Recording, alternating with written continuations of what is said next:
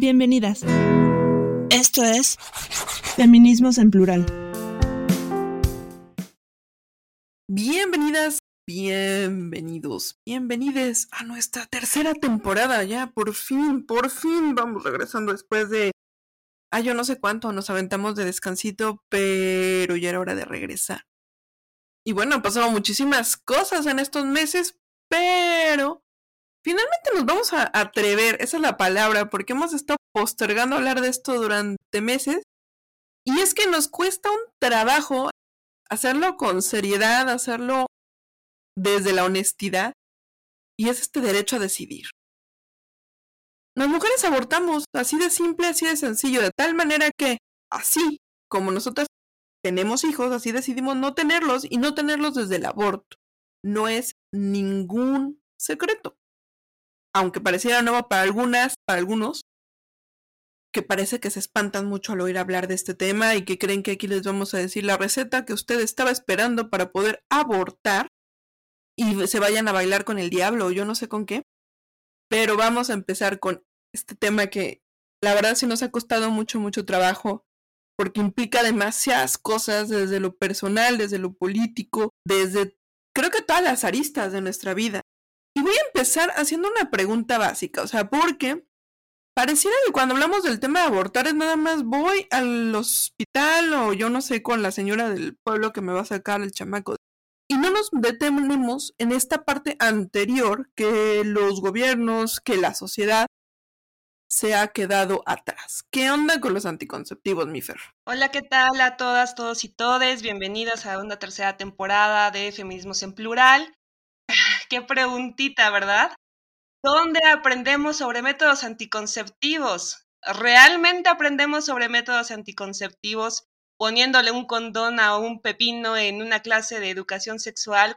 Ay, que no era plátano. Bueno, depende. Depende de lo que haya en el mercado ese día, ¿verdad? Pero básicamente, ¿dónde encontramos respuestas a esas dudas existenciales que tenemos cuando somos pubertas, cuando somos adolescentes, inclusive cuando ya somos adultas y no sabemos mucho sobre nuestro propio cuerpo. ¿Cómo le hacemos para resolver este tema con nuestras parejas de forma responsable e inclusive, ¿no? Cómo atender este problema desde una perspectiva mucho más allá de lo, de lo individual y entender que no todas recibimos la misma calidad de información sexual ni reproductiva.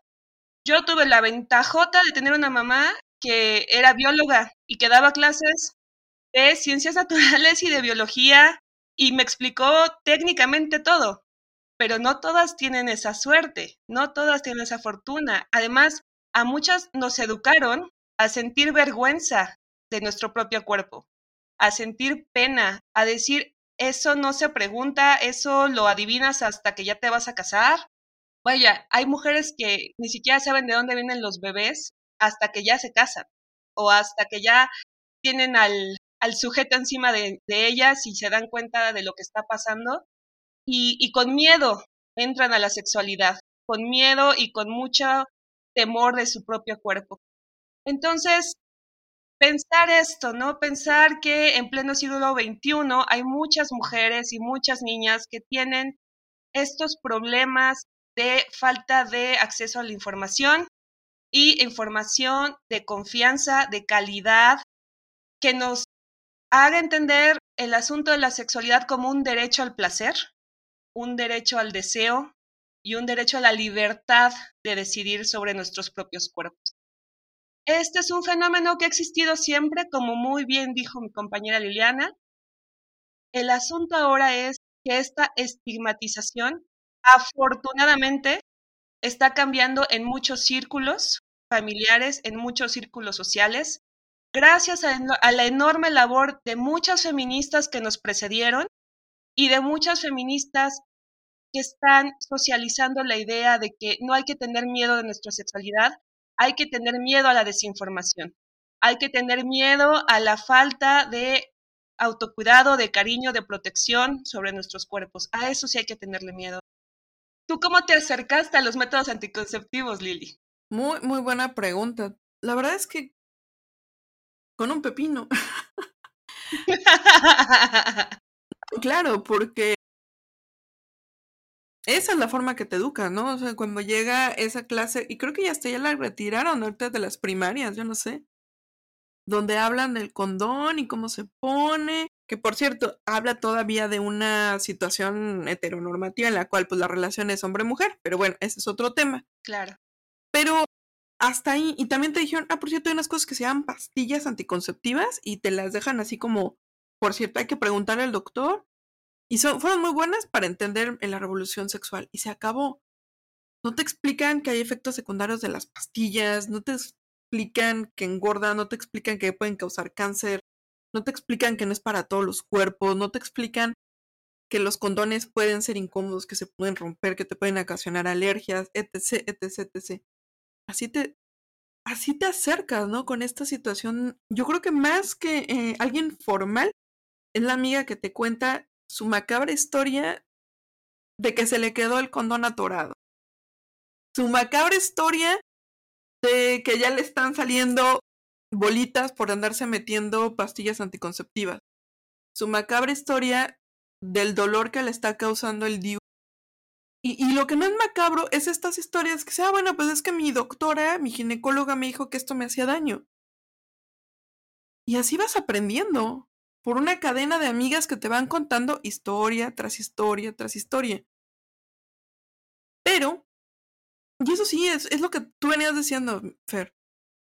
Hoy en día por lo menos tenemos ya, por fin, el tema se habla. Antes era un secreto. Una vez estaba escuchando estas críticas hacia Frida Kahlo sobre si era o no si era feminista, y bueno, es tema de otra historia. Pero lo que sí era es que fue una de las pocas que dijo, bueno, vamos a poner el aborto en la mesa de lo público. El aborto que es un tema privado, cuando es porque lo quiero hacer o cuando es que me pasa y no lo quiero hacer y pierdo un hijo y que es un drama, era algo de lo privado. Y se puso, ella lo puso en lo público. Pero lo que sí podemos decir ahorita es que por primera vez estamos hablándolo. Ya no es un tema que se habla así, escondidas, como cuando te pasas las toallas sanitarias como si fuera narcomerudeo dentro de las escuelas. ya lo estamos diciendo, ya no es así como que tan macabro andar diciendo, bueno, pues es que tenemos que hablar del aborto. Se habla. Y lo hablamos con diferentes formas de entenderlo, con diferentes formas de hacerlo. Ya se empieza a poner en tela de juicio. La pobreza es un factor a tomar en cuenta cuando hablamos del aborto. La edad de la chica es un factor a tener en cuenta cuando hablamos del aborto. La salud de la mujer es un asunto que tenemos que tener en cuenta cuando hablamos del aborto ya tenemos esas cosas que antes parecieran así como escondidas. Es que el Señor te mandó un hijo y se acabó. Una bendición. Una bendición, claro. Fíjate que pensando mucho en esto, igual y es nuestra perspectiva de mujeres que viven en, en la centralidad y en la urbanidad. Probablemente todavía hay muchas cuestiones en la ruralidad donde es muy difícil hablar de estos temas.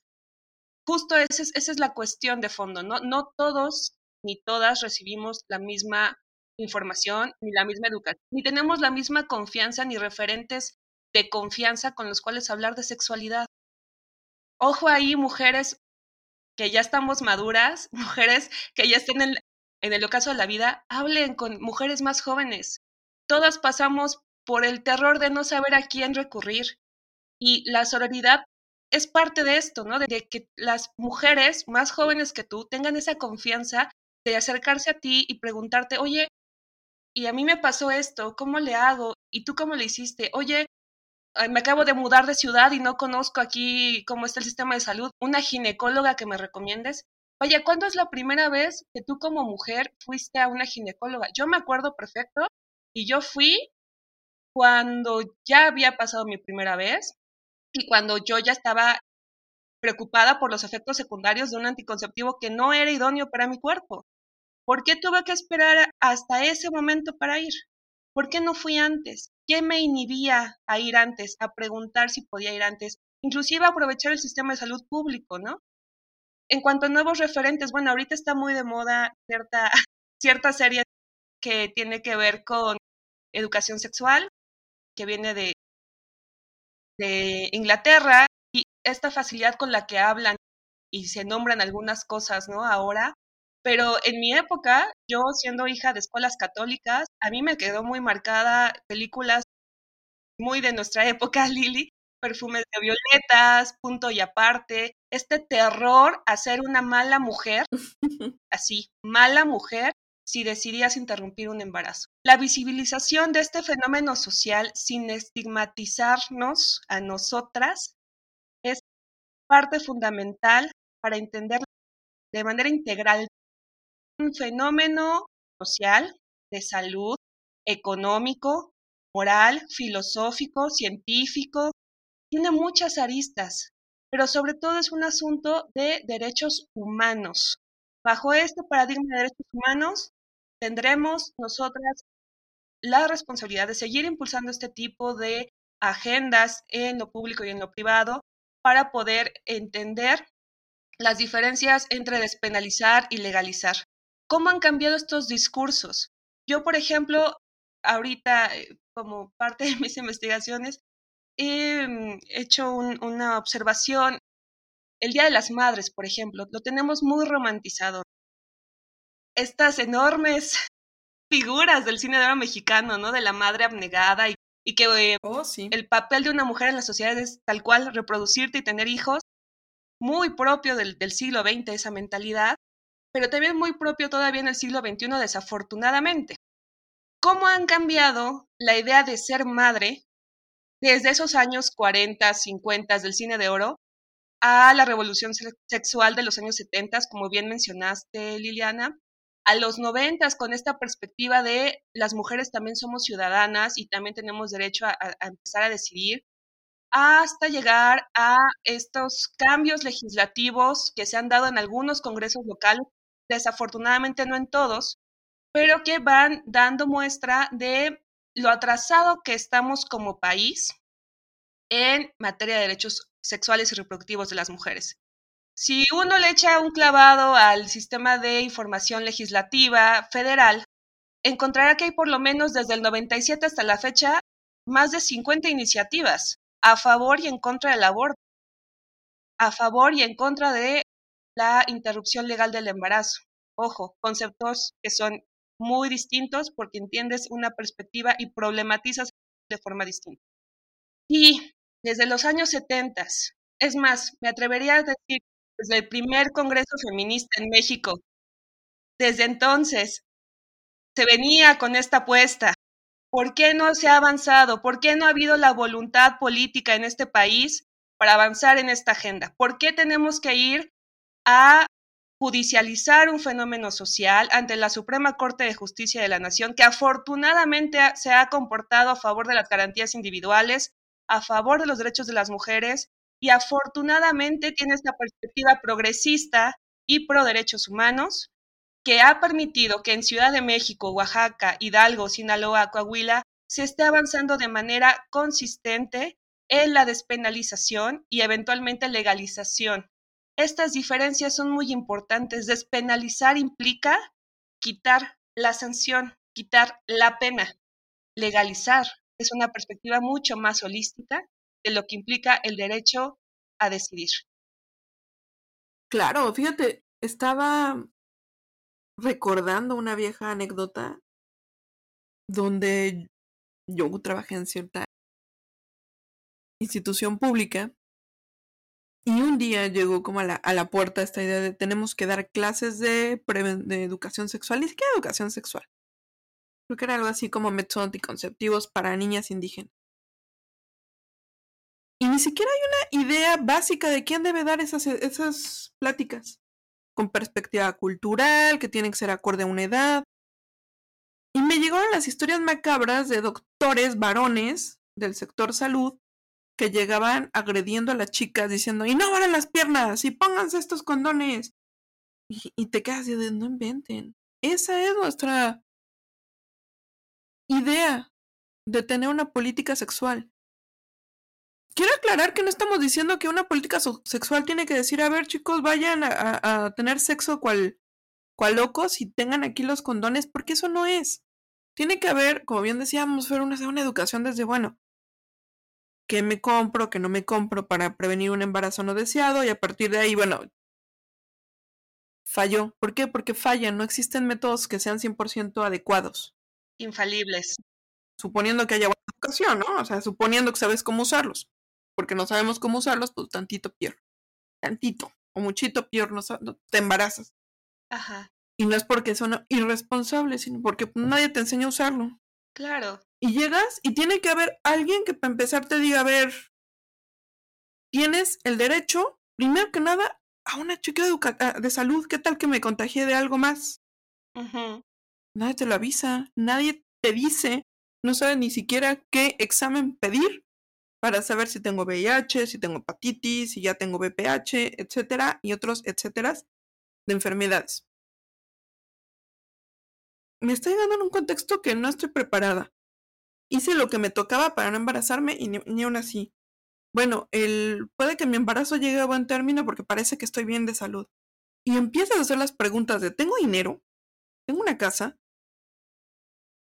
Pero nadie te va a informar de si tienes derecho a, abortar o no. Y aparte tiene que haber ese doctor, esa doctora que te informe, usted tiene derecho, el aborto consiste en esto, hay estas formas, es gratis o te va a costar tanto, está en tu ranchería, pueblo, municipio, lo que sea, o tienes que viajar a la gran ciudad y eso implica cuánta lana estar pagando.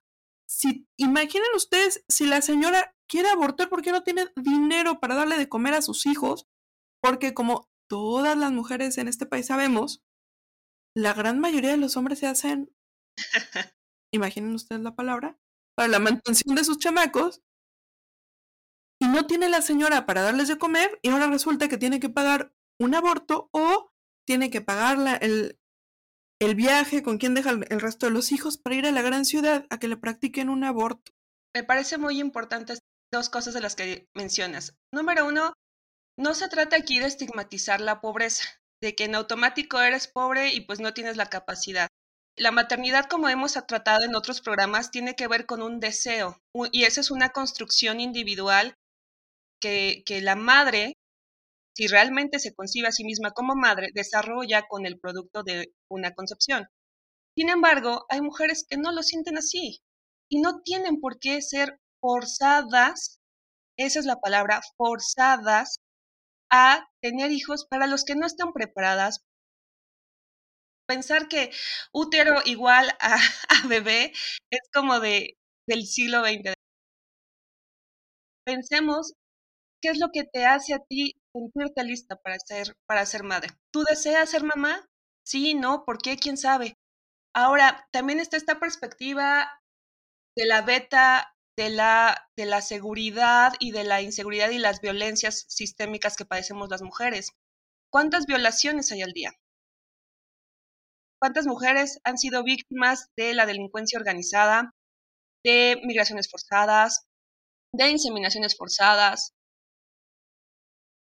Es esta lógica de la maternidad es mucho más que traer hijos al mundo. Es saber criarlos, estar preparada para criarlos, y querer ser madres. En esta situación también pensar en la segunda cosa que pensé mientras estaba abordando el tema, el asunto del presupuesto. Hay diferentes métodos de interrupción legal del embarazo. Aquí en Ciudad de México, afortunadamente, cuando se han visto estos análisis de las cifras de eh, las, mujeres, las personas gestantes, ¿no? Que vienen acá a México, a, a México, perdón, a la Ciudad de México obvio. Perdón, perdón, me salió, me salió lo capitalina, tú. Que vienen aquí a, a la Ciudad de México, ¿no? A interrumpir su embarazo. Muy bien lo dijiste, son, muchas son mujeres que ya tienen hijos, que ya experimentaron la maternidad. Muchas son mujeres que están en sus estudios universitarios y no tienen tiempo, ni están en su proyecto de vida, ni les interesa ser madres en ese momento. Muchas más son producto de las violencias sistémicas y no quieren tener hijos. Todos estos asegúnes, todos estos puntitos en el horizonte y en las referencias nos hacen pensar que las políticas públicas tienen que ser mucho más integrales para garantizar el derecho de las mujeres a decidir sobre su propio cuerpo. Cuando hablamos de educación sexual, no solamente hay que hablar de cómo funciona la cuestión del, del coito heterosexual, como bien lo mencionas, amiga, el autoerotismo, la importancia de conocer cómo funciona tu cuerpo, cómo identificar cuando algo no está funcionando bien, cuando una hormona está produciéndose de más, cuando hay cosas como el síndrome de ovario poliquístico, cuando hay cosas como un crecimiento precoz. Una simple infección vaginal. Claro, o sea, las más comunes, ¿no? Las candidiasis, por ejemplo. Si usé una tanga porque me sentía muy sexy ese día y después eh, leggings y cosas así como que no te dejan respirar muy bien allá abajo, híjole, pues entonces, ¿qué, qué está pasando ahí? ¿Por qué no estamos hablando de ese tipo de cosas? ¿Cómo funciona la menstruación? ¿Cómo funciona? Eh, inclusive muchas mujeres todavía siguen usando el ritmo como método anticonceptivo. ¿Qué tan exacto es ese, es ese método anticonceptivo?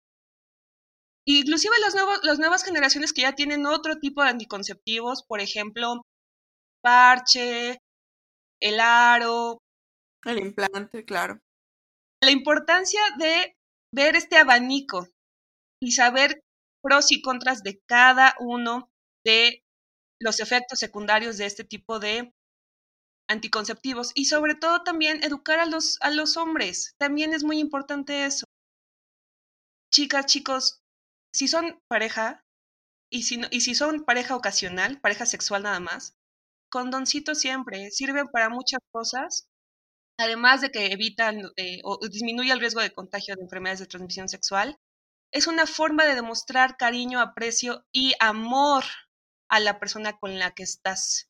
Sí, esa palabra también es importante porque el deseo tiene que ver, sí, con que está muy guapo la chava, está muy guapo el chavo, pero sobre todo con el deseo de compartir tu cuerpo, tu ser, esencia con otra persona de manera responsable y digna, sobre todo esa parte, ¿no? La dignidad de las personas. En ese sentido, el movimiento feminista de la cuarta ola es un movimiento global, es un movimiento horizontal. Por principio no hay una sola mujer que piense exactamente igual que la otra. Entonces, cuando llega esta marea verde a México y se populariza el uso del pañuelo verde, cuando todas empezamos a cantar educación sexual para decidir, anticonceptivos para no abortar, aborto legal para no morir, estamos hablando y reconociendo un fenómeno social. Y el fenómeno social es que todas abortamos, todas abortamos, todas necesitamos educación sexual, todas necesitamos anticonceptivos y todas necesitamos derechos humanos que nos garanticen nuestro derecho al, disfrute de nuestra sexualidad y el disfrute de nuestro cuerpo.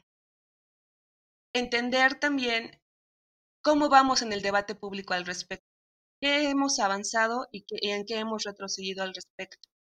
¿Tú cómo ves esto a nivel, a nivel región, amiga? Híjole, es que está bien, bien, bien duro, porque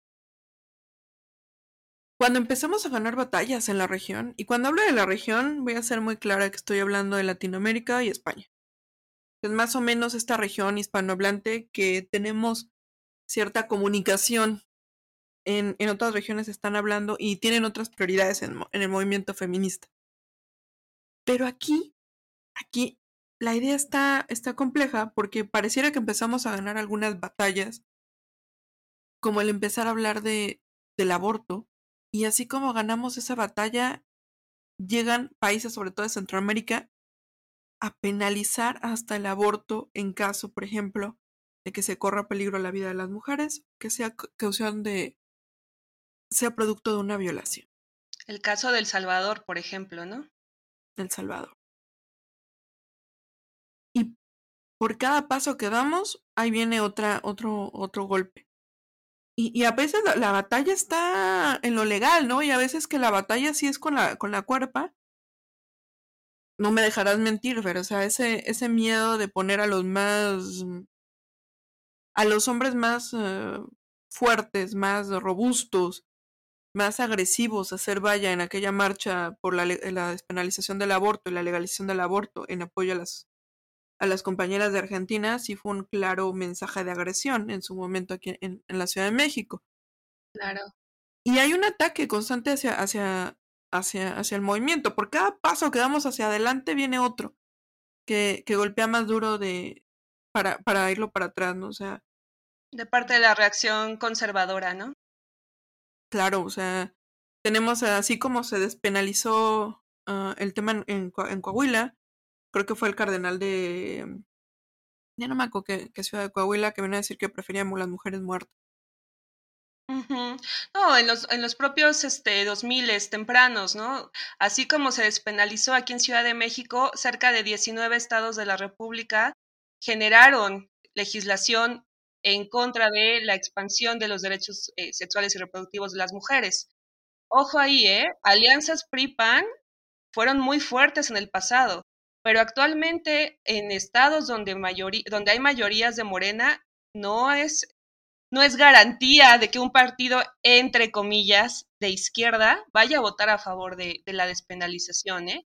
Ha sido trabajo de feministas institucionales de diferentes partidos lograr cada voto.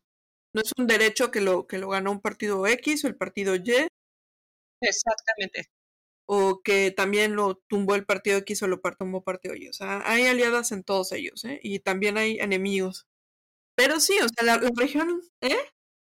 Adversarios. A mí es que justo ahorita Justo ahorita me acordé, hace como dos semanas pasé por la Suprema Corte de Justicia de la Nación y estaban los, las señoras providas eh, hincadas, rezando, respetable su forma de protestar, pero a mí me parece que cuando, cuando no hay argumentos sólidos en la mesa, la cuestión es recordar siempre que vivimos o aspiramos a vivir en un estado laico. Y en ese sentido tenemos que pensar fenómenos como la objeción de conciencia. No es lo mismo tener objeción de conciencia tú como eh, personal de salud en una institución pública, en una ciudad donde tienen mucha oferta o diferentes clases de oferta y diferentes presupuestos para ingresar a esas ofertas de salud, a ser objetor de conciencia en una ranchería donde tú eres el único médico o tú eres la única enfermera. Piensa siempre que tu deber, eh, y eso lo, viene, viene en el, en el juramento hipocrático. ¿Cuál es tu deber como funcionario público para atender este tipo de, de situaciones y sobre todo poner la vida de tu paciente, tu paciente vivo, tu paciente que es persona y tu paciente tiene derechos consagrados por la Constitución, ponerlos encima de un conjunto de células y de cualquier otro tipo de formas de entender la vida antes de nacer. ¿Con, con, te gustaría, qué te gustaría cerrar? Ay, pues es que está complicadito, porque no hay forma sencilla de entrar a este tema y la verdad es que sí la, habíamos postergado un montón. Porque no es sencillo, no es sencillo y creo que cuando nosotros hablemos del tema de, de aborto, hay una parte, la verdad, para mí, yo, Liliana, que me encanta, que es esta romantización del, del movimiento de Marea Verde, pero hay una serie de, complicaciones que hay que siempre tener en cuenta, que es que hay una dimensión de un movimiento social, de un movimiento político, de una cuestión de políticas públicas, de una... es una cuestión muy, muy, muy integral que va más allá del aborto. Yo creo que el aborto ya es como lo más icónico de una lucha por los derechos sexuales y reproductivos de las mujeres. Pero la verdad, vamos, esto va muchísimo más allá. Y no nos quedemos con eso. Nosotras no queremos abortar como deporte nacional. Nosotras no queremos estar abortando porque... No, no, no. Yo creo que es todo lo contrario. Queremos una maternidad digna en el momento que lo deseemos porque queremos dar lo mejor. O no queremos ser madres porque tampoco queremos dar mediocridades. Y eso es lo que tenemos que quedar claro. No queremos abortar por abortar. Queremos una vida digna. Qué, difícil es a veces reconocer cómo uno va cambiando a lo largo del tiempo. Insisto, yo hija de un sistema católico de 10 años que estuve en ese tipo de cosas, darme cuenta, afortunadamente, gracias a la educación pública, de la importancia de reconocerme digna de derechos, capaz de alzar mi voz para buscar más derechos para mis hermanas. Y viendo todas no todas sentimos las cadenas de la opresión de, manera similar. Si bien las que vivimos en Ciudad de México tenemos el malentendido privilegio, ¿no? De poder decidir sobre nuestro cuerpo, en otros espacios hay mujeres que están muriendo porque no tienen garantizado este derecho. Pensar que una vez que se, legal, se despenalice ya tenemos la puerta abierta es una falacia. este derecho, como todos los derechos humanos, se mantienen siempre en lucha permanente por su garantía y su eventual, eventual arropamiento de la ley. Si bien las mujeres han abortado, abortan y seguiremos abortando, con o sin permiso de papá Estado, legalizar el derecho a decidir abre una puerta para obligar a ese Estado a cuidarnos de manera integral como seres humanos que somos y como mujeres que merecemos vivir con dignidad. Y bien dijiste, papá Estado, este patriarcado que nos ha puesto estas reglas de juego. Pues muchísimas gracias, mi Fer. Aquí andamos siguiendo con estas pláticas que a mí me encantan y sé que a ti también.